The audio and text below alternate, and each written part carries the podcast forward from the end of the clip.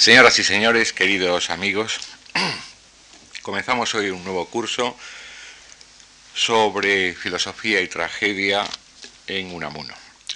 Al margen de sus eh, muy admiradas cualidades de escritor y creador, Unamuno, como bien saben, fue poeta, fue novelista, fue ensayista, eh, autor teatral, etc. Don Miguel fue también un pensador eh, original, excitante y probablemente también excitado.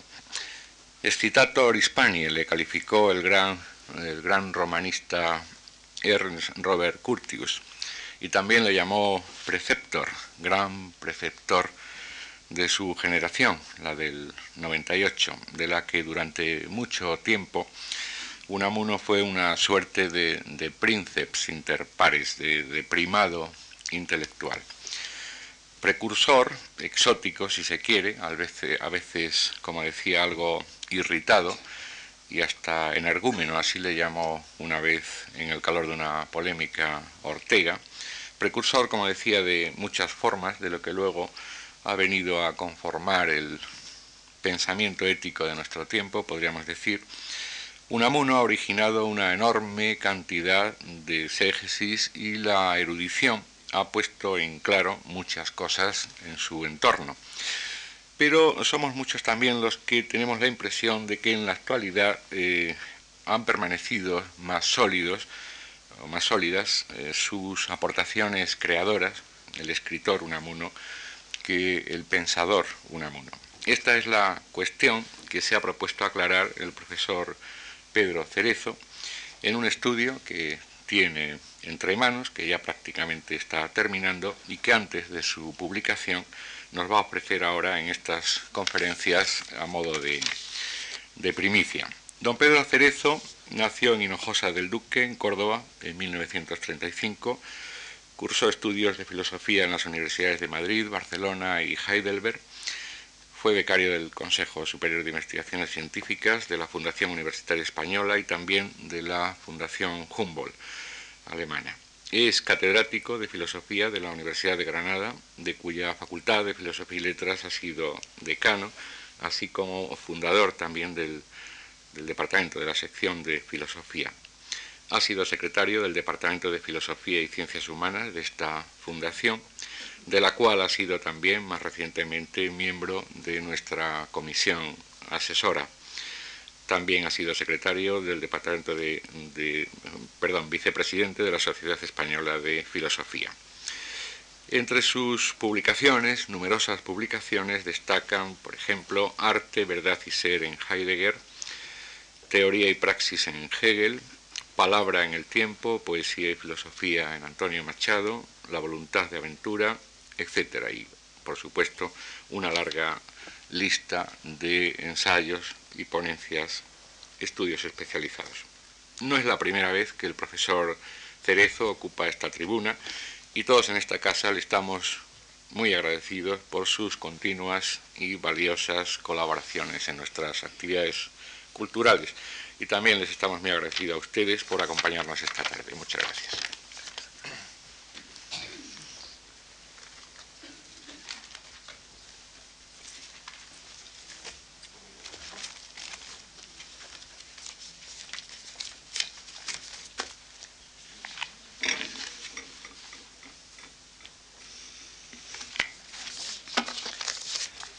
Queridos amigos y compañeros, señores y señores, un grato deber de cortesía me obliga antes de nada a agradecer a los responsables de esta fundación, especialmente a su director gerente, mi querido amigo don José Luis Yuste, y a don Antonio Gallego, que acaba de presentarme, la amable invitación que me hacen para ocupar de nuevo esta tribuna, tribuna que está siempre abierta a la rosa de los vientos de la cultura española, a todas las inquietudes y preocupaciones de el medio cultural español.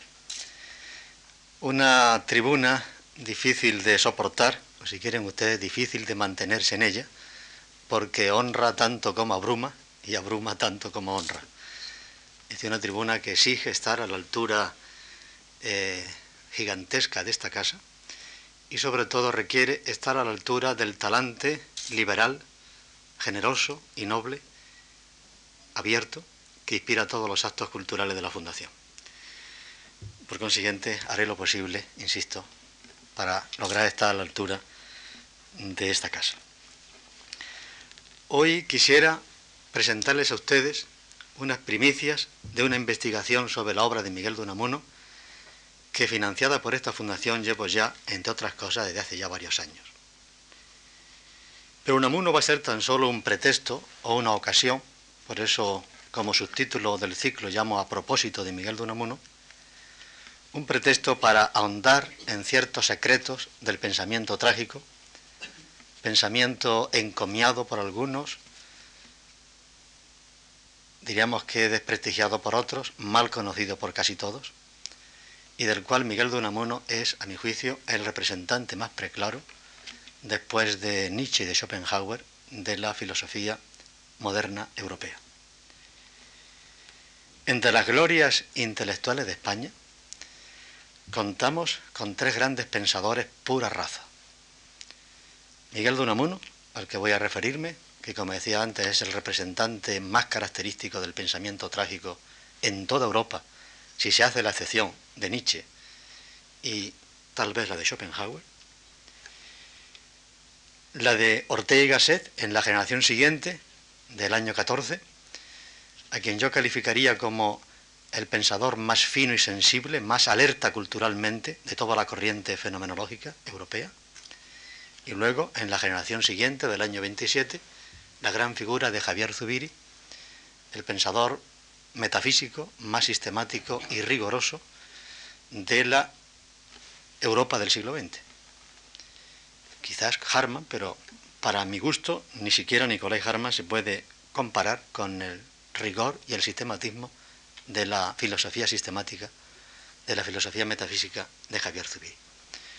Por consiguiente, tres ejemplares pura raza en su pasión intelectual, sobre los que pesa un destino trágico. De modo que la reflexión sobre lo trágico bien pudiera comenzar precisamente sobre la vida de estos autores. Miguel de Unamuno, que fue el paladín liberal de todas las luchas contra la dictadura y el profeta precursor de la República Española, murió, como saben ustedes, en el exilio doméstico, confinado en su casa por el régimen de Franco, tan pronto como Miguel de Unamuno mostró sus primeras discrepancias críticas con respecto al alzamiento nacional. Ortega y Gasset, como recuerda, autoexiliado en la guerra civil, guerra fratricida, que había querido evitar a toda costa, volvió a España, hablando a medias, callando, en muchas ocasiones, privándonos de su voz de vigía a las generaciones de universitarios que en los años 50 y 60 llegábamos a Madrid. Y de Javier Zubiri se puede decir otro tanto.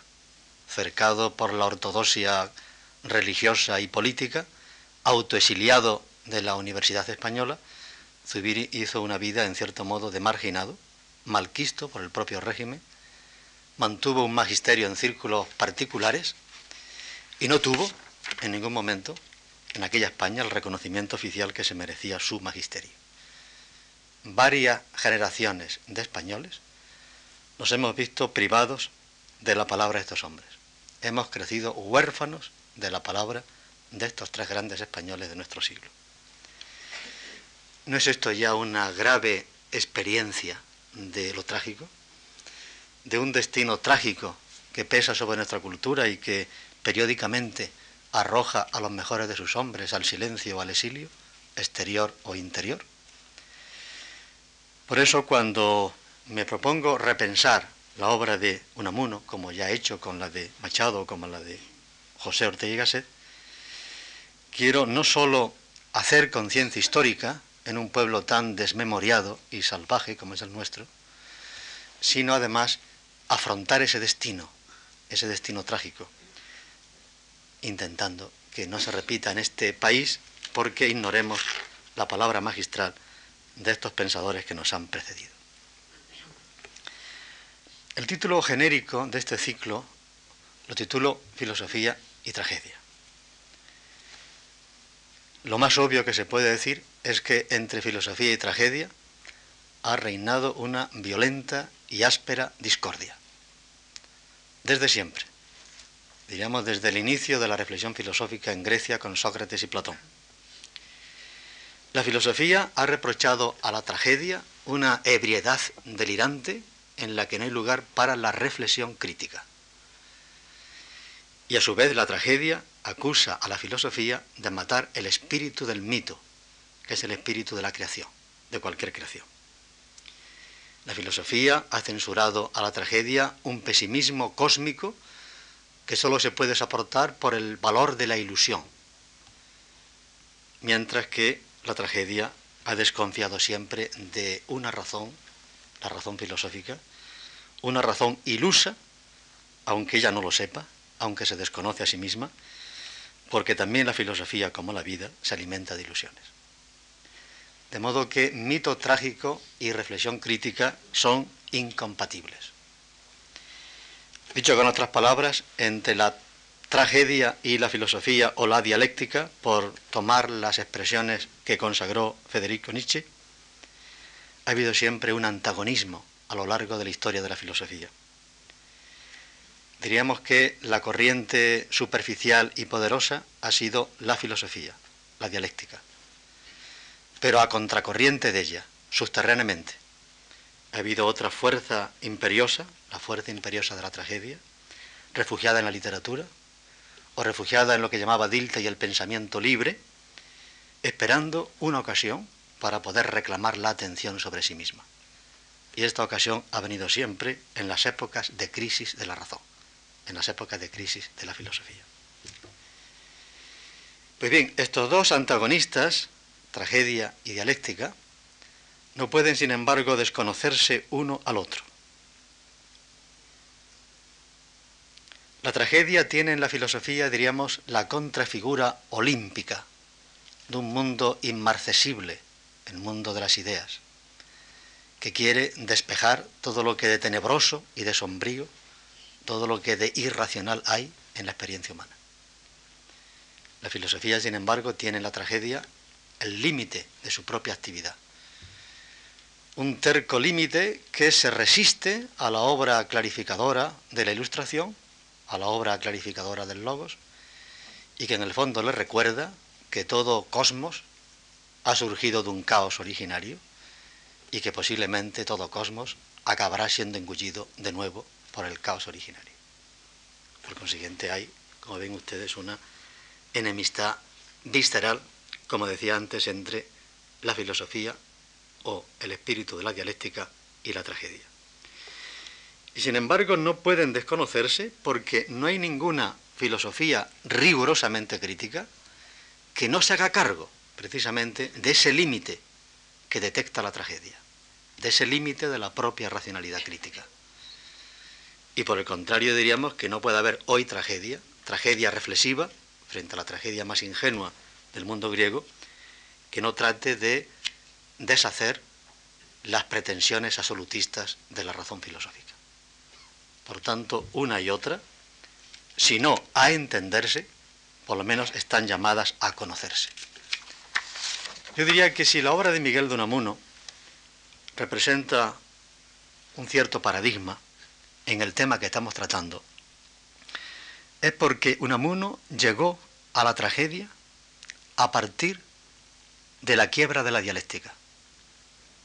No se encontró de una manera inmediata o natural, como suele pensarse, dentro de la tragedia, sino que llegó a ella viniendo desde una concepción del mundo a la que podíamos llamar racionalista, humanista, en términos generales, que es la que desarrolló en los ensayos en torno al casticismo y en todo su pensamiento, diríamos, humanista, socialista, de los años 94 a finales de siglo, 94 y 96. Por consiguiente, diríamos, la entrada de Unamuno en la tragedia fue una entrada reflexiva. Insisto, vino desde la descomposición del universo dialéctico, el universo filosófico dialéctico. Y por consiguiente pudo percibir el límite de lo que él llamaba el intelectualismo, la reducción del espíritu a pura razón analítica. Y al mismo tiempo pensó que había que abrir la filosofía a lo que en el hombre está en contra de la filosofía.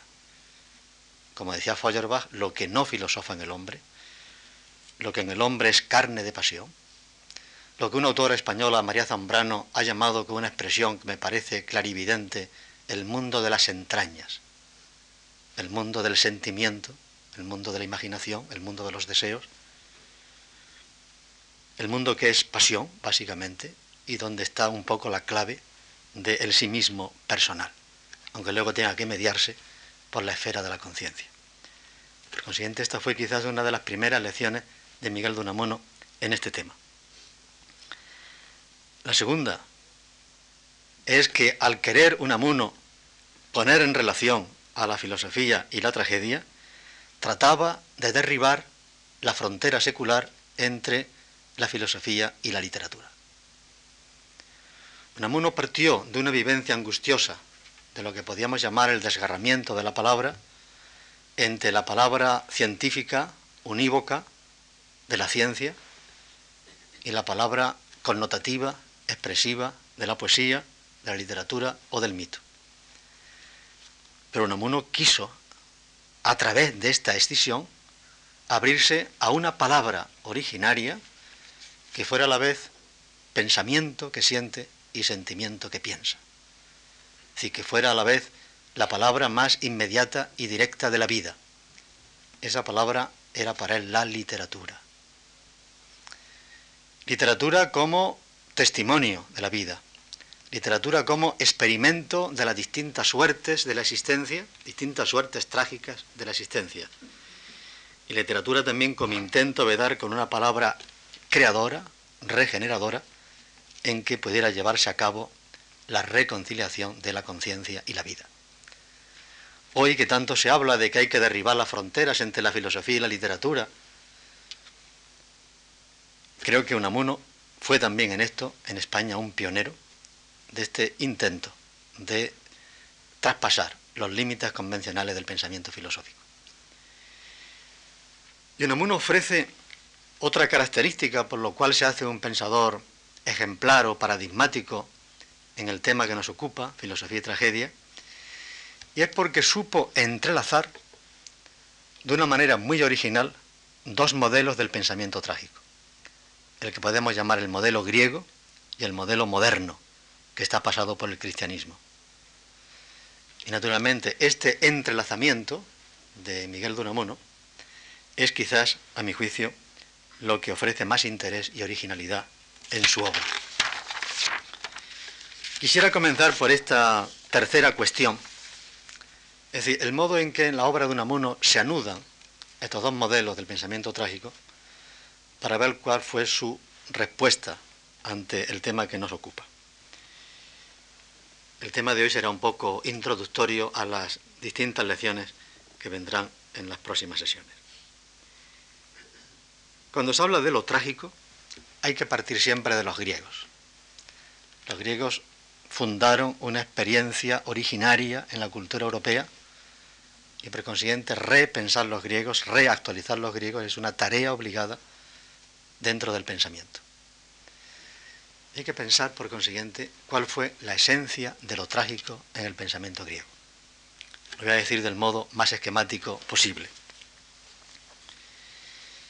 Pues bien, podríamos decir que lo trágico fue la leyenda de un conflicto entre la libertad y el destino. dos términos que comienzan por no sonarnos a los hombres de hoy. Porque no hay libertad sin destino. No hay libertad que no tenga que afrontarse con algo que la resiste, con una disposición, la ate, la disposición divina, o como se quiera llamar, ¿no? Que de alguna manera pone límites y condiciones, a veces un peso eh, insoportable a la propia libertad. La libertad del héroe es la voluntad que resiste al destino y que coopera, incluso resistiendo, a la realización de ese destino. Nosotros creemos, sin embargo, hoy que la libertad es inmaculada o que puede generarse de un modo inmaculado mediante golpes de pura decisión racional. Sin embargo, esta no era la libertad que conocieron los griegos en la tragedia, sino que era la libertad afrontada, la voluntad del titán, que se afronta a un destino adverso. Y evidentemente que hay destino en nuestras vidas. Recordemos, por ejemplo, un texto de Kierkegaard. Decía Kierkegaard, un hombre es hijo de su tiempo y de sus padres y de su lengua y de su cultura y con tantas relatividades a cuestas puede cualquier hombre serio tomarse por absoluto.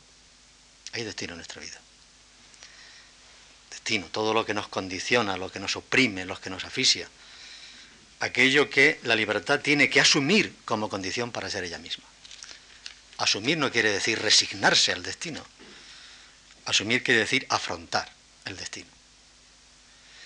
Y inversamente tampoco hay destino sin libertad. Porque el destino es algo que se destina, que se asigna a la libertad. No se le puede asignar un destino a los animales. El destino es algo que se destina a la libertad, precisamente para que la libertad pueda ponerse a prueba afrontando el destino. Y esto fue justamente lo que celebraba, de alguna manera, el mito trágico, esta leyenda originaria, fundamental en la condición humana, era el conflicto entre la libertad y el destino. Ahora bien, se entendía que se trataba aquí de lo trágico en el ser, de lo trágico del ser mismo, es decir, que este conflicto venía a dar testimonio de una duplicidad, de un desgarramiento en el seno mismo de la realidad, tal como vio Nietzsche, de modo que la realidad primordial, la realidad originaria, está llena de contradicciones, es lo eterno sufriente, precisamente por este conflicto de potencias, la libertad y el destino que se afrontan entre sí. Y cito un texto de Nietzsche en el origen de la tragedia, necesita para su perpetua liberación de la visión encantadora y seductora de la apariencia. Es decir, hay una duplicidad o un desgarramiento originario en el fondo del ser, tal como Nietzsche más tarde interpreta la esencia de lo trágico en el mundo griego, que representa por dos potencias.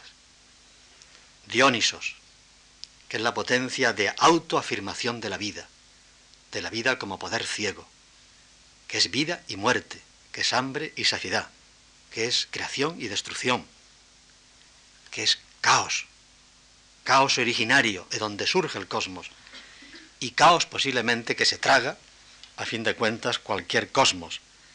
Y Apolo, la potencia apolínea, la potencia de la medida, por consiguiente también de la forma, del orden o el cosmos, de la bella apariencia, tomando la terminología Nietzsche tomando la terminología de Schopenhauer y en el fondo de Kant. Apolo y Dionisos son las dos potencias de esta duplicidad originaria del ser que se atestigua en el conflicto trágico. Dicho en otros términos, y aquí es obligado recordar a Nietzsche, se trata del juego trágico de un doble instinto. El instinto de la veracidad, digo veracidad, es decir, de la verdad originaria, que reconoce la sabiduría de Sileno. La sabiduría silénica consiste en revelarnos todo lo que de horrible, de sombrío, de contradictorio y sin sentido hay en el fondo de la realidad. Esta es la sabiduría del sátiro sileno, y en esto consiste el instinto de la veracidad. Ningún hombre que sea hombre puede negarse al reconocimiento de la sabiduría silénica, pero junto a este instinto de la veracidad o de la verdad ontológica, existe el otro instinto del arte o de la creación, el instinto de la forma, que nos hace soportables la vida. Decía Nietzsche, tenemos el arte para no perecer a causa de la verdad. O en otra fórmula, si pudiéramos pensar la disonancia hecha carne, dice Nietzsche, ¿y qué es el hombre? Sino esta disonancia, discordia hecha carne, necesitaría para vivir de una poderosa ilusión que cubriera su verdadera naturaleza con el velo de la belleza. Entonces ahora se comprende que el mito trágico tenga que ser un relato simbólico, porque revela un secreto que no se puede decir abiertamente.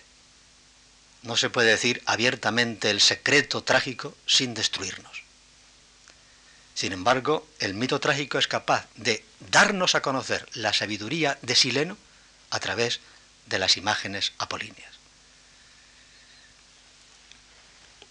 Este lenguaje indirecto, que a la vez que revela el carácter terrorífico, sombrío, irracional, contradictorio del ser, a la vez que lo revela, lo envela, lo envela sin ocultarlo, lo envela con el mundo de la el mundo apolíneo de la bella apariencia, es precisamente lo típico del carácter simbólico del mito. Ahora bien, este secreto, que insisto, no puede comunicarse sin destruir, sin llevar a la, a la, enervación de las ganas de vivir, este secreto en el fondo, y tomo ahora una expresión de Paul Ricoeur, consiste en decir que hay una teología del mal, una teología del mal, el secreto de un Dios malo que puede jugar con el hombre, y que hay una antropología de la desmesura, el secreto de los héroes excesivos que se rebelan contra esta teología del mal. Este es el secreto, en el fondo, del mito. Si quieren ustedes, podemos decir que el secreto del mito trágico es que el mal no ha entrado en el mundo por la libertad del hombre, sino que el mal de alguna manera es una experiencia constitutiva, radical del mundo. Y eso, el mito trágico de algún modo lo decía, insisto, y tomo las palabras de Ricker, infinitud y culpabilidad, como la teología del mal y la antropología de la desmesura. Curiosamente, estos son los dos motivos que utiliza Platón al final del, libro tercero de la República para criticar al mito trágico.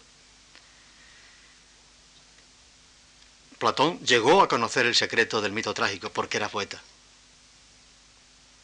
Y dice, los poetas mienten demasiado acerca de los dioses, porque nos pintan unos dioses malos, coléricos, envidiosos de los hombres, víctimas de nuestras propias pasiones, cuando lo propio de la esencia de Dios es ser inalterable, idéntico, conforme consigo mismo. Los poetas, por otra parte, los poetas trágicos, está pensando, por ejemplo, eh, no solamente en Homero, sino en toda la gran generación de los trágicos griegos, nos han presentado paradigmas poco edificantes de los héroes. O son héroes excesivos en su desmesura, o son héroes encogidos, lastimeros, llorosos, que se arrugan ante la eh, potencia adversa del destino. Y naturalmente lo que quiere Platón ante todo es enfrentarse con ese miedo a la muerte, ese miedo a la destrucción que había en el mito. Si queremos que sean valientes, dice Platón, no tendremos que decirles cosas que les hagan temer lo menos posible a la muerte. Como puede apreciarse, se trata fundamentalmente de una crítica moral que se dirige al mito. El mito se mantiene en el poder de la ilusión o de la mentira, frente a la verdad que representaría la filosofía. Pero es la verdad de Apolo, la verdad apolínea del mundo de las ideas o el mundo de las verdades eternas. No olvidemos esto. Por consiguiente, lo que pone Platón al mito es que la razón rige el mundo. Aquella sentencia de las ágoras que Platón y Aristóteles reconocen como suya, el nous o la razón es la rectora del mundo. Y los dioses no tienen envidia de los hombres. Pero el segundo argumento, porque era una crítica, insisto, moral al mito, va dirigida contra el miedo a la muerte. Porque la muerte está presente en nuestras vidas, evidentemente. Sufrimos la muerte en la experiencia del error, del extravío, de la frustración, de la culpa, del sufrimiento, del sufrimiento sin sentido, porque evidentemente hay sufrimientos que no se merece el hombre, y frente a esto, para eh, evitar, diríamos, el miedo a la muerte, Platón le oponía la tesis filosófica de la inmortalidad del nous. ¿No era esto también una forma de consolación? Pensaría el mito. El nous rige el universo y el nous tiene un destino inmortal. Por consiguiente, no hay que temer a la muerte, hay que exorcizar el fantasma de la muerte, que era el que reinaba en el mundo del mito. Pero claro, podríamos preguntarnos si de este modo la, filosofía, la filosofía platónica, cuando se enfrenta con el mito, no está escamoteando la profunda experiencia del sufrimiento humano y del mal en el mundo. Porque Platón, como Sócrates, pensaba que el mal entra en el mundo a causa de la libertad del hombre y por consiguiente el mal puede ser anulado o contrarrestado en el mundo a golpes de decisión racional por parte del hombre todo lo cual implicaba una doble tesis, que el bien y la verdad coinciden y que desde el punto de vista ético y epistemológico coincide la virtud y el conocimiento. Por consiguiente, que no hay mal que no se ha vencido por la fuerza del conocimiento y de la virtud. Esta era un poco la esperanza en la que estribaba Sócrates y Platón frente al mundo del mito.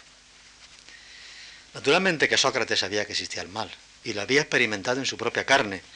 Y cuando discutía con Caliclés en el Gorgias, decía que vale más sufrir la injusticia que cometerla, porque el que comete la injusticia se pervierte y se destruye, mientras que el que sufre la injusticia, sin embargo, es el campeón de la virtud.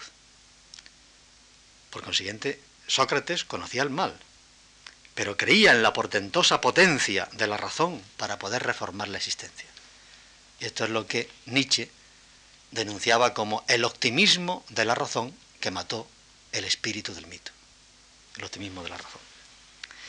Incluso si dijéramos que al hacer el balance de la existencia humana, el cúmulo de frustraciones y de errores y de extravíos y de muertes inútiles que padecemos es tan imponderable que nos llevaría a desesperar de ese optimismo de la razón, otro dialéctico al final de la historia de la filosofía, Hegel diría que todas esas experiencias de lo catastrófico han sido necesarias para producir el sentido. Por consiguiente, que fue necesario que el hombre pasara, siga pasando por tantas calamidades y errores, para que al final pueda producirse de una manera dolorosa la razón en la historia. Este ha sido siempre el consuelo último de la filosofía. Ahora bien, Sócrates moribundo. Pensemos un momento en Sócrates moribundo.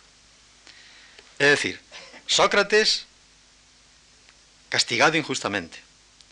Sócrates víctima de una sentencia injusta. Sócrates que no quiere huir de la cárcel, como le proponen sus compañeros, precisamente para no participar en la injusticia. Sócrates que por fidelidad a las leyes y al espíritu democrático de la ciudad por fidelidad diríamos al espíritu de la ciudad, asume su muerte. Este Sócrates moribundo ha sido siempre el campeón de la filosofía. Es decir, ha sido el testigo del poder de la razón frente a la sin razón. Pero, ¿este Sócrates no es también una figura mítica? ¿Este Sócrates no es la voluntad de un titán que se enfrenta contra un poder aciago, el poder político de la ciudad que lo condena a muerte? Y por consiguiente que sucumbe luchando y resistiendo a ese poder? Curiosamente, se podía escribir una magnífica tragedia sobre Sócrates, una tragedia que no llegó a escribir nadie, ni siquiera Eurípides, en que precisamente pintaría al campeón de la libertad y de la razón dentro de un mito, en un nuevo mito. Es decir, cómo justamente el titán armado de una voluntad moral que es una voluntad de verdad y una voluntad de bien, es víctima de una condena injusta y cae aplastado por el poder, por el poder de la ciudad. Por consiguiente, ¿no remite aquí de nuevo la filosofía a la tragedia como su límite? ¿No es una tragedia? ¿No es la encarnación misma de la tragedia la muerte de Sócrates? El propio Sócrates, a la hora de la muerte, tiene una admonición que le dice que se dedique a la música, que se dedique a hacer poesía, justamente lo que no ha hecho en su vida. Y entiende Sócrates que el daimon, su daimon protector, le está sugiriendo que se abra al mundo del mito. El propio Platón, cuando desfallece en sus pruebas para probar la inmortalidad del alma, se entrega al mundo del mito. Contemos un bello mito porque es bello el riesgo que corremos de no equivocarnos, caloso quíndinos, es bello el riesgo que corremos de no, no equivocarnos si después de la muerte nos espera un mundo en el cual podemos conversar con tantas personas ilustres que nos han precedido. Por consiguiente, vean ustedes cómo al final de toda la evolución de la filosofía dialéctica, la filosofía misma nos vuelve a remitir al espíritu de la tragedia como la confrontación de la libertad y el destino. Por eso Nietzsche tiene un apunte muy elocuente en el origen de la tragedia, cuando dice, ¿no fue acaso la gran ironía de Sócrates, la ironía sobre la propia razón pura? El campeón de la razón no ironizó últimamente sobre el propio poder de la razón, cuando él mismo acaba entregándose a la potencia liberadora y a la potencia consoladora del mito? Pues bien, esto quiere decirnos que más tarde o más temprano, más temprano, la tragedia en las épocas de crisis reaparece. Y la filosofía entonces aprende a reconocer su propio límite, el límite de su optimismo. Esto ocurre cuando la filosofía o la razón filosófica no se basta para justificar la existencia.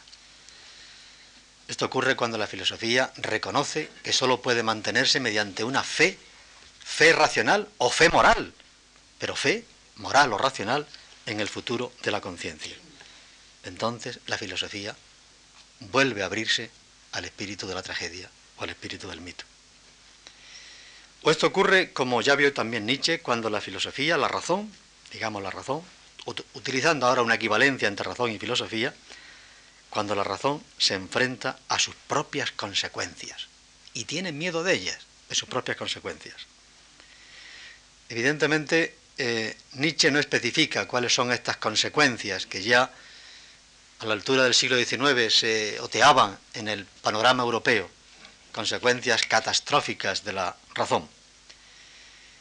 Pero luego, autores post-nietzscheanos en la senda de Nietzsche, como Martin Heidegger en la Überwindung der Metaphysik, han fijado bien cuáles son estas consecuencias. Cuando la razón científico-técnica se convierte en órgano de explotación de la naturaleza, de objetivación absoluta de todas las relaciones humanas, de escisión de la naturaleza y de la vida, amenazando catástrofes incalculables, ecológicas, nucleares, etc. Cuando la razón práctica de nuestro mundo apenas y pasa de ser un cálculo racional de intereses y por consiguiente no logra establecer una perspectiva de universalidad en la vida del hombre. El diagnóstico de Heidegger en la Überwindung der Metaphysik fue muy grave. Repasen ustedes el parágrafo 10. La naturaleza objetivada, la cultura mercantilizada como un negocio, la política hecha como un puro artificio, tecnificada, los ideales prefabricados. Esto es lo que quedaba como la consecuencia de la quiebra de la razón moderna a la altura del siglo XIX. Cuando lleno de espanto ve este límite extremo, sigo leyendo, leo ahora Nietzsche, y ve que la lógica se enreda alrededor del mismo como una serpiente que se muerde la cola, surge ante él la forma del nuevo conocimiento, el conocimiento trágico, cuyo solo aspecto es imposible de soportar sin la protección y la ayuda del arte, es sin la ilusión consoladora. Pues bien, hemos alcanzado así lo que yo llamaría el primer cabo histórico del planteamiento de lo trágico en Miguel de Unamuno. El mal del siglo. El mal del siglo fue una expresión que se consagra a finales o a mediados o finales del siglo XIX, lo recuerdo con exactitud, encontramos en muchos autores, entre ellos, por ejemplo, en Sabatier. El mal del siglo que consiste en la oposición de la vida y de la razón, del conocimiento. Por ejemplo, Sabatier se pregunta, ¿es preciso renunciar a pensar para tener el valor de vivir? ¿O resignarse a la muerte para tener el valor de pensar? Evidentemente, esta dicotomía venía ya de Schopenhauer, había pasado por Nietzsche, pero en el fondo el mal del siglo era el malestar de la cultura científico-técnica incapaz de responder a las exigencias de sentido del hombre, a las exigencias de finalidad, de sentido, de valor que hay en la vida humana. Ese era el mal del siglo. Hay unos apuntes inéditos de Miguel de Unamuno, que espero aparezcan en breve, titulados así El mal del siglo. Dice Miguel de Unamuno, el mal del siglo es la fatiga del racionalismo que enerva todas las facultades creadoras del hombre europeo. No es la responsable la ciencia, dice él. La responsable es el intelectualismo, la filosofía intelectualista que ha disuelto a el espíritu en pura inteligencia analítica. Espero que pronto se puedan conocer estas páginas de Miguel de Unamuno, inéditas como tantas cosas suyas, porque se vería hasta qué punto Miguel de Unamuno estaba sintonizando desde la Salamanca de los años 12, 14, primeros del siglo, estaba sintonizando con toda la cultura europea del momento. Ahora bien, yo diría que la excepcionalidad de la generación del 98 española es que fue una entera generación europea que vivió, como ninguna otra en Europa, el mal del siglo. Evidentemente, podemos poner ejemplos europeos preclaros del mal del siglo en Schopenhauer, en Nietzsche, en Clages, etc. Pero toda una generación de pensadores, poetas, artistas, novelistas, que tiene como problema obsesivo la experiencia del malestar de la cultura. Por eso yo creo que no se puede interpretar a la generación del 98 exclusivamente en relación al problema de España, como ha solido hacerse, como si el único tema obsesivo de toda la generación hubiera sido la regeneración eh, social, política, cultural de España. Esto fue un problema, evidentemente. Esta generación sufrió el mal de España, lo que ha llamado, con una bellísima expresión, Pedro Laín, el amor amargo a España. Pero esta generación sufrió y vivió ante todo el mal del siglo. Quizás el mejor retrato de la generación del 98 sea el que Azorín le dedica a Larra, que lo toma un poco como el patrón de la generación. Van al cementerio, le dedican unas violetas, allí lee una, un pequeño testimonio de accesión y Azorín pinta a Larra como espíritu errabundo, tormentoso, desasosegado, trágico, amargado por el perpetuo no saber, por querer y no poder saber. Este es justamente el mal del siglo, eh, tal como lo vivió ejemplarmente esta generación. Y eh, como veremos, Miguel de Unamuno fue dentro de ella el pensador que fue capaz de tomar conciencia de toda la profundidad y la envergadura de este mal.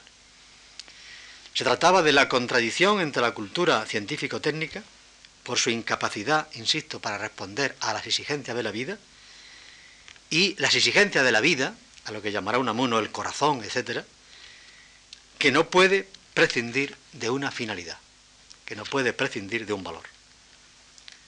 Por consiguiente, volvemos de nuevo al juego trágico de Apolos y Dionisos.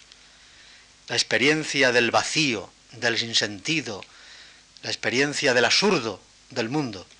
Y sin embargo, el hombre, pese a todo, necesita afincarse en el mundo de la creación, en el mundo de la ensoñación. Este era, de alguna manera, el modo en que Miguel de Unamuno replanteaba al comienzo de su obra, es decir, a finales del siglo, de vueltas ya de la dialéctica, como luego veremos, replanteaba el tema de lo trágico. Uno de los cabos, de los cabos históricos del pensamiento trágico. Pero yo pienso que, como decía al principio, la gran originalidad de Miguel de Unamuno está en no haberse limitado a repetir el modelo de lo trágico griego, como ocurre por ejemplo en Nietzsche, sino en haber partido como otro cabo histórico de la trama de su visión de la tragedia, el otro cabo histórico es lo trágico moderno, lo trágico en un mundo inspirado por el cristianismo. Claro, se puede decir que mientras el cristianismo está vivo, mientras el cristianismo está vigente, como creencia, pensemos por ejemplo en la Edad Media, no puede darse lo trágico. Pero sin embargo, lo trágico moderno comienza precisamente cuando comienza la secularización del cristianismo. Dicho en otros términos, cuando Dios desaparece de la escena. En el mundo trágico, Dios está presente en la escena e interviene en la escena, como vemos en algunas de las tragedias de Eurípides. Sin embargo, en el mundo moderno, Dios desaparece de la escena. Diríamos, hay un progresivo alejamiento y vaciamiento de la trascendencia, pero Dios sigue siendo espectador. Porque el hombre moderno, diríamos hasta Hegel, no pierde la conciencia de que Dios le ve. Y por consiguiente, el héroe trágico moderno sigue viviendo bajo una exigencia absoluta. Sigue viviendo bajo la mirada de Dios, que es una exigencia absoluta. Por lo tanto, insisto, lo trágico moderno tiene una componente cristiana. No puedo, cristiana en este sentido, en este sentido de que se parte de lo trágico como un conflicto inmanente a la existencia de la criatura, de la criatura, cosa que no ocurría en el pensamiento griego. Y como un conflicto que deriva de que la criatura, por ser criatura, participa a la vez de la nada y del todo planteamiento que tampoco cabía en el pensamiento griego. Por tanto, diríamos que hay una mayor reflexibilidad de lo trágico en el mundo moderno, en la medida en que lo trágico es inmanente a la propia estructura de la conciencia, en tanto que conciencia de criatura. A esto es lo que el hombre moderno va a llamar la paradoja de lo finito y de lo infinito, que es, a mi juicio, el nuevo lenguaje de lo trágico. El nuevo modo en que el hombre moderno, de un cristianismo que ya comienza a secularizarse, habla de lo trágico, es a través de la fragilidad, de la labilidad, del carácter mixto, demoníaco, demoníaco en tanto que mixto, que tiene la criatura, que no puede protegerse por sí misma de esta fragilidad constitutiva. Y del desequilibrio interior de la criatura, en tanto que participa a la vez de una manera contradictoria de la nada y del todo. Y este hilo rojo de lo trágico moderno está presente en toda la filosofía. Porque habría que decir que la filosofía moderna, por ser una filosofía más reflexiva, por ser la filosofía de la inmanencia o de la autoconciencia, se hizo cargo del límite y por consiguiente se hizo cargo de lo trágico. Naturalmente que luego trató por todos los medios de resolver el tema de lo trágico. Pero se hizo cargo del límite interno en que consiste precisamente la, la, vivencia de lo trágico. ¿Quién nos diría, por ejemplo, que en Descartes está ya el origen de un planteamiento trágico, que luego va a romper abiertamente en Pascal? Pues bien, precisamente a partir de la conciencia del mal o la conciencia del error, del extravío, escribe Descartes en la meditación cuarta. Entonces me encuentro como un medio, un intermedio entre Dios y la nada, situado de tal manera entre el soberano ser y el no ser, que por el hecho de haberme producido un ser soberano, no hay en mí nada que pueda inducirme error. Pero al considerar que participo de alguna manera en la nada, en el no ser, es decir, que yo mismo no soy el soberano ser, me veo expuesto a la una infinidad de fallos, de tal modo que no debo extrañarme si me equivoco. Consiguiente, este, este carácter paradójico, no digamos de momento más, paradójico de la criatura, en tanto que se encuentra eh, sometida a la, a la mediación de el ser y el no ser, es decir, el todo y la nada, está ya como un hilo rojo señalado en el pensamiento de Descartes. Y naturalmente esta conciencia ya irrumpe de una manera avasalladora en el pensamiento de Pascal, que agudiza esta conciencia paradójica de la criatura hasta el punto de hacer de la criatura una síntesis de contrarios, una síntesis problemática de contrarios. ¿Qué es el hombre en la naturaleza? se pregunta Pascal. Nada en comparación al infinito, pero un todo en comparación a la nada. Un intermedio entre la nada y el todo. Es una repetición del tema de Descartes. Un intermedio entre la nada y el todo, infinitamente alejado de comprender los extremos, el fin de las cosas y su principio están para él invenciblemente ocultos en un secreto impenetrable. Igualmente incapaz de ver la nada de la que ha sido sacado y el infinito en el que está sumido. Por siguiente, vean ustedes cómo reaparece lo trágico, aunque sea reformulado en otros términos en el mundo moderno. Ahora bien, donde la conciencia moderna de lo trágico se formula con plena nitidez, lucidez, a tal punto que yo lo llamaría la carta fundacional de lo trágico moderno, es en el pensamiento de Kant. Hay algunos autores que incluso han interpretado a Kant como un pensador trágico. Piensen, por ejemplo, en Goldman, entre otros. Estoy refiriendo a la tercera de las antinomias de la razón pura. La antinomia que reza algo así como el conflicto entre la necesidad y la finalidad. Yo creo que esta es la partida bautismal de lo que es la conciencia del hombre trágico moderno. Se trata de dos proposiciones metafísicas, dos proposiciones de la razón pura. Una dice, no hay libertad en el mundo, no es posible la libertad dentro del encadenamiento de las causas eficientes del mundo. La otra proposición dice, por el contrario, no se puede explicar el encadenamiento de las causas si no hay un primer comienzo por una causalidad por libertad. Y naturalmente Kant contrapesa, hace un balance de estas dos proposiciones contradictorias, antinómicas, y del punto de vista racional, hay razones que asisten a la una y hay razones igualmente consistentes que asisten a la otra. Diríamos, Kant está aquí tocando derechamente el conflicto entre la necesidad y la libertad entre la causalidad mecánica determinista del mundo y el orden de la libertad, que es el orden de la teleología racional.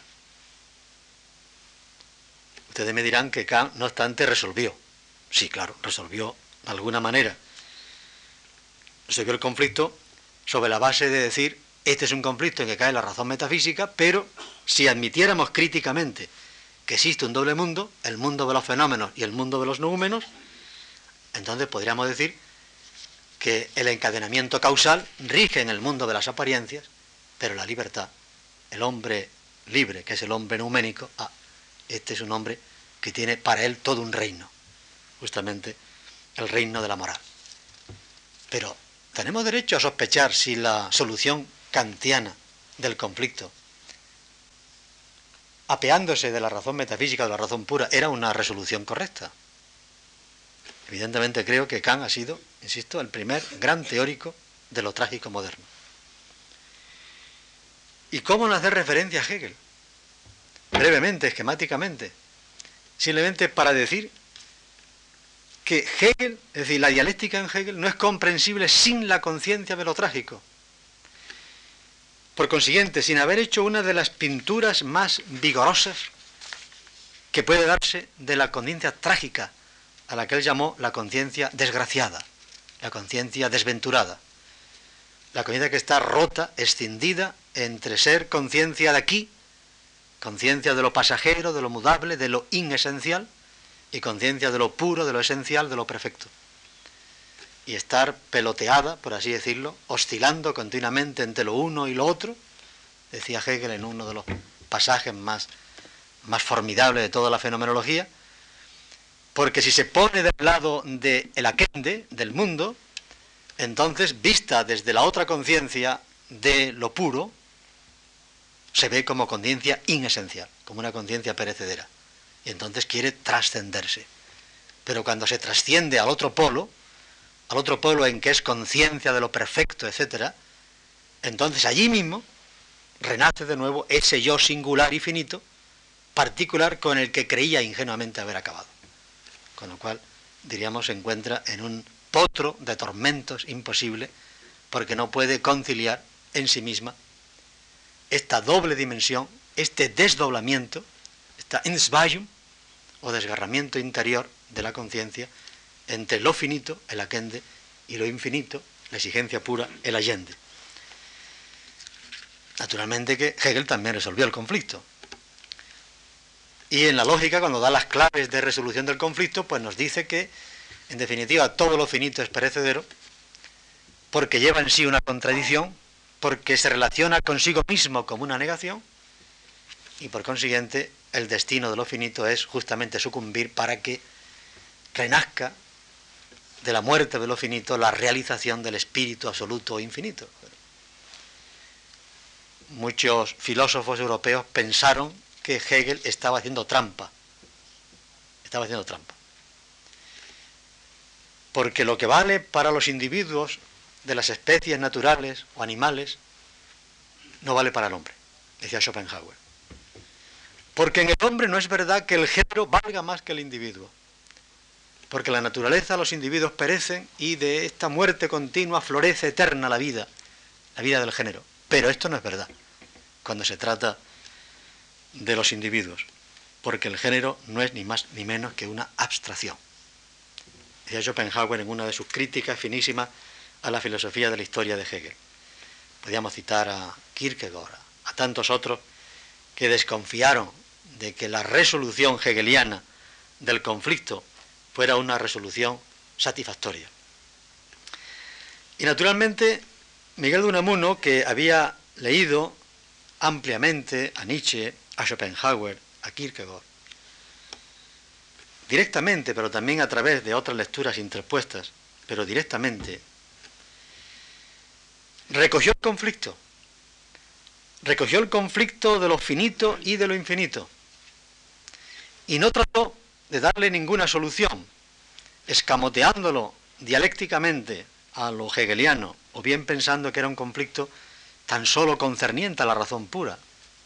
No, no, este es un conflicto que afecta a todo el hombre y a todo lo que hay en el hombre. Como decía Antonio Machado, la razón práctica siempre ha tomado partido. La razón pura puede desentenderse, pero la razón práctica siempre ha tomado partido. El corazón siempre toma partido. Los poetas suelen ver en lo más, suelen calar en lo más profundo. Y precisamente porque el corazón siempre toma partido, no puede desentenderse de este conflicto. El conflicto es cómo es posible que el hombre sea libre, se comporte mediante fines, pueda proponerse a sí mismo como fin final, según decía Kant, en un mundo que parece desconocer la felicidad del hombre es una naturaleza que es absolutamente ajena a nuestras exigencias de felicidad, sorda, ciega, incluso que en muchas ocasiones es un poder adverso, un poder adverso en el sentido trágico, un poder adverso en contra de la felicidad del hombre, en contra de la finalidad que el hombre puede desplegar en su vida. Pues bien, este es el segundo cabo, el segundo cabo del pensamiento trágico que quiere anudar Miguel de Unamuno es decir, que de un lado hay una experiencia del vacío y del absurdo, del sinsentido, y frente a ella necesitamos del instinto de creación. Miguel de Unamuno no lo llama el instinto del arte, sino creación, poiesis, creación, ensoñación, ilusión. El término ilusión lo había manejado Nietzsche. Naturalmente es un término equívoco, es un término equívoco porque la ilusión tiene tanto un sentido negativo, y decimos esto es pura ilusión, y tiene un sentido positivo. Y es que el hombre necesita hacerse ilusiones. Tiene un sentido negativo cuando decimos que alguien es un iluso, y tiene un sentido positivo cuando decimos esto es un hombre que está deshabitado de ilusiones, que no tiene ilusiones en la vida. Y lo decimos como algo peyorativo, como algo negativo, porque hay una fuerza no solamente consoladora, sino creadora de la ensoñación y de la creación. Pero quiero retener simplemente esto, que Unamuno no habla tanto del instinto del arte, sino del instinto de la creación, al que llama también ensoñación o ilusión en algunos contextos. Este es el fondo, este es el juego trágico griego de fondo, tal como de una manera muy esquemática he presentado en la interpretación nietzscheana del origen de la tragedia. Pero esto, a su vez, es en Miguel de Unamuno reformulado en el otro esquema al que he llamado lo trágico moderno, que es la paradoja o la contradicción del hombre finito-infinito. Porque el hombre está abocado a una experiencia del vacío por ser finito.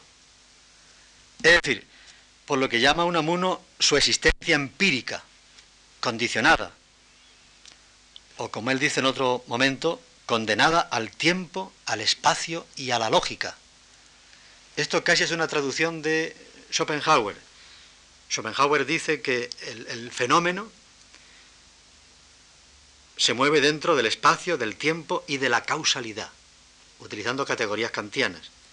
Y Unamuno traduce causalidad por lógica, es decir, por necesidad racional, o necesidad, si quieren ustedes, lógica. Por consiguiente, la existencia empírica está empíricamente condicionada por el tiempo, por el espacio y por la necesidad. Este condicionamiento es un incondicionamiento de limitación, aquí, ahora, de caducidad en el tiempo, de caducidad en el tiempo, de necesidad, de determinismo, que se opone a la obra de la libertad. Que se opone a la libertad en un sentido, en otro sentido se opone a la vida. Por consiguiente, diríamos que la experiencia del vacío la hace el hombre moderno a través del condicionamiento empírico por la naturaleza, el espacio, el tiempo y la necesidad. Así lo plantea Miguel de Unamuno. Pero, del otro lado, en el fondo tenemos el instinto de creación. Y el instinto de creación, Miguel de Unamuno lo une a la experiencia de lo absoluto, a la experiencia, a la exigencia, no experiencia, a la exigencia de la infinitud. En esto, evidentemente, eh, Miguel de Unamuno rompe con Nietzsche, porque el espíritu de creación va unido a través de lo trágico moderno a la exigencia de la infinitud. Sí, a todo, siempre, libertad. Si estamos condenados en tanto que realidades empíricas, aquí, ahora, tiempo, necesidad, muerte, la exigencia de infinitud quiere todo, por siempre, libremente. Lo que llama Unamuno, de una manera un poco mítica, la conciencia universal. La conciencia universal. Por lo tanto, diríamos, lo, característico de este planteamiento es precisamente el haber sido capaz de integrar dos concepciones de lo trágico, de integrar o de anudar, de entrelazar, digo mejor, dos concepciones de lo trágico que andaban sueltas, que andaban por separadas, porque Nietzsche piensa lo trágico repitiendo lo griego, pero en contra, diríamos, de la experiencia cristiana del mundo.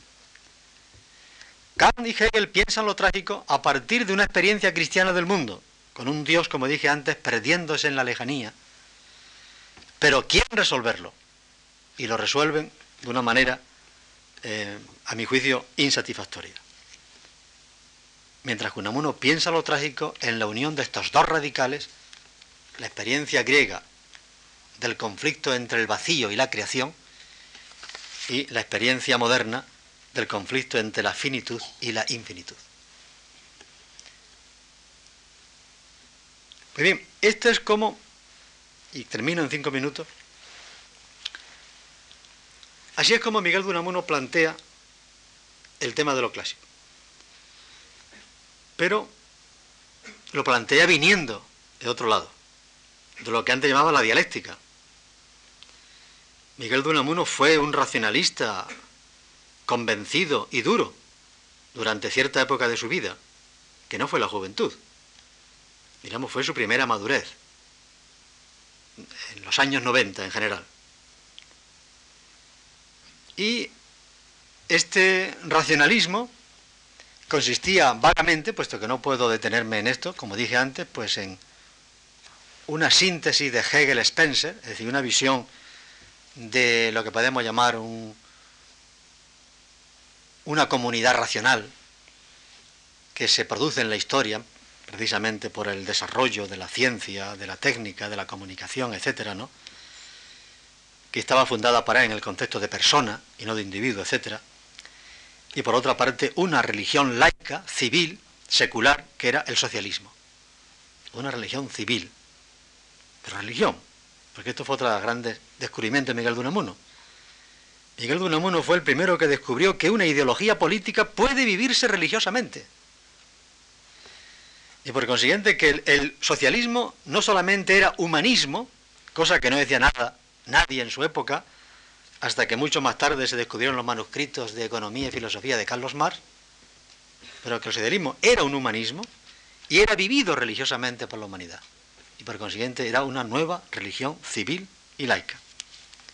Y esta era más o menos la concepción en la que él se movía en los años 90. Y sobre esto viene una crisis.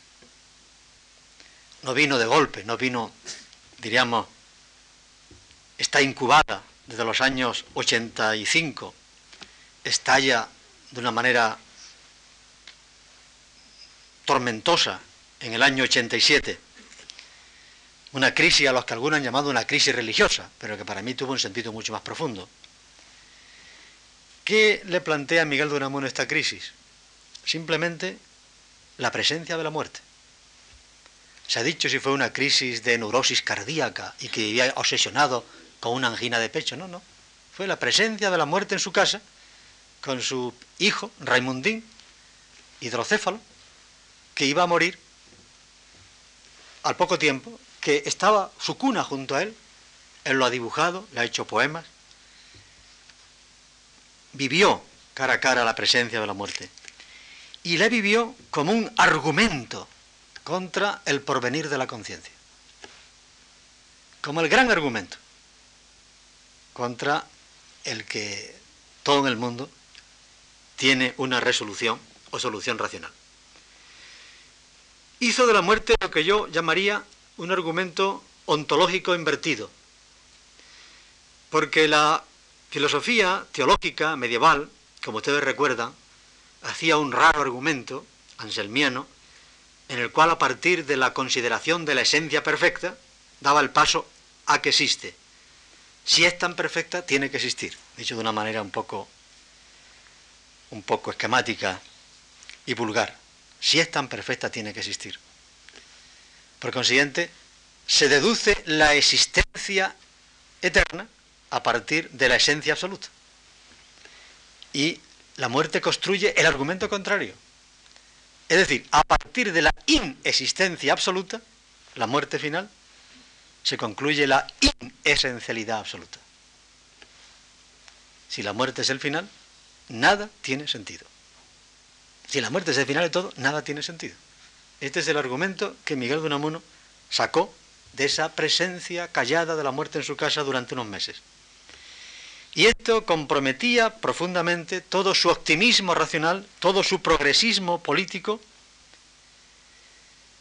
Es cuando escribe las críticas más tremendas a la ilustración, a la ilustración diríamos deficiente o insuficiente de su época, como queremos llamarla, a la que la llama superstición, enervadora de la voluntad de vivir, porque llena el vacío con el trabajo y con el consumo, pero al final florece en, ese, en esa vida atareada el gusano de la insatisfacción o el tedio de la vida, el aburrimiento, etc. No quiero referirme a este momento, porque no, hay tiempo ya, pero quiero decir que este fue uno de los grandes momentos en el pensamiento de Miguel de Unamuno, en que se viene abajo toda su concepción dialéctica de la filosofía y de la razón en la historia, en la que se viene abajo su religión civil, secular, que era el socialismo, aunque no dejó de pensar en socialista durante toda su vida, pero ya sin esta especie de sublimación de una religión de la humanidad, por consiguiente tiene una vivencia profunda del vacío de la existencia. ¿Qué alternativas le quedaban a Miguel de Unamuno en esta situación? Parece que tres, básicamente tres. Una, refugiarse en la teología natural, en la metafísica. No podía, no podía porque él era desde joven un agnóstico y lo siguió siendo toda su vida. Y en segundo lugar porque él creía, siguiendo a Williams James, que la teología natural era un pobre expediente contra la razón científica. En el mundo de la ciencia ya no podemos construir una teología natural. Este es un optimismo ingenuo que Schopenhauer, de una vez por todas, criticó en Hegel, porque Hegel en el fondo era un teólogo, un teólogo natural. Lo que pasa es que este teólogo natural pues eh, hizo una teología sui generis para llegar a la justificación de lo divino o lo absoluto en el mundo. Esa salida no era practicable para Miguel de Unamuno por honestidad intelectual. ¿Qué otra salida le quedaba frente al pesimismo? La actitud estética, es decir, el arte, el mundo de la bella apariencia. Él era un artista, era un poeta, como lo demostró. Poeta antes que nada, antes que pensador. Pero Miguel de Unamuno tampoco podía aceptar esta vía, porque era muy fuerte el peso eticista en su formación, su inspiración ética, incluso ético-religiosa, en sus años jóvenes, en su niñez, etcétera. Y por consiguiente entendía que la escapatoria por el mundo del arte, de la ilusión, para soportar este tedio infinito de la existencia, era lo que él llamaba convertir la vida en un espectáculo, el sentimiento hipnótico de la vida, propio de gente que carecen de valor, de fuerza, y por consiguiente que se dedican a contemplar esto que es muy triste, pero es divertido. Es muy triste, es muy doloroso, pero hay hasta un divertimiento en la contemplación de la tragedia. Vean ustedes, basta que encendamos la televisión y una de dos cosas, o saltamos de indignación ante las catástrofes del mundo o acabamos convirtiendo el dolor ajeno en un espectáculo. Y por consiguiente, cayendo lo que llamaba Miguel de Unamuno la filosofía de los sonámbulos, ¿eh?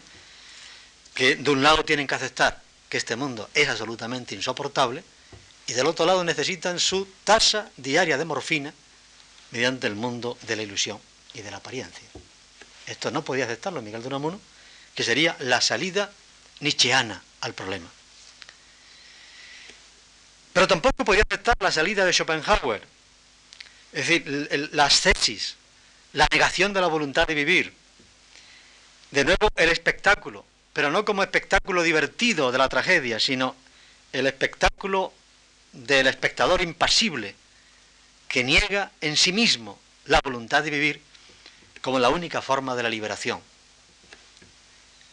Unamuno tenía muy recia la voluntad de vivir en él, en este buen vasco, para aceptar la salida ascética de Schopenhauer. Y entonces no le queda otra salida que la salida de la creación, pero no la creación artística, sino la creación moral lo que llamaba la apuesta por el sentido. No podemos ocultarnos el mal del mundo, el dolor del mundo, la contradicción del mundo. No tenemos ningún cómodo expediente para justificarlo, ni intramundano, religión civil, ni sobremundano, teología natural. Pero sin embargo, el hombre puede apostar, apostar moralmente por el sentido del mundo contra el sinsentido y presidente contra el porvenir de la conciencia, pese a la muerte, contra la muerte. Esto es una manera de creación, de poiesis, pero de creación no artística, de creación poética, moral, etc. Dicho otros términos, como escribe una carta Zulueta del año 1903, que no tiene el mundo finalidad, pues démosela. Obra como si el mundo tuviera finalidad y posiblemente contribuyamos a la finalidad del mundo. Posiblemente contribuyamos a la finalidad del mundo. Este como si el mundo tuviera finalidad era una manera tibia de cantismo, pero en el fondo era la apuesta por el sentido contra el sinsentido. De esta manera, a la altura de finales de siglo, Miguel de Unamuno, viniendo de la dialéctica, entró en el orden de la tragedia. Muchas gracias.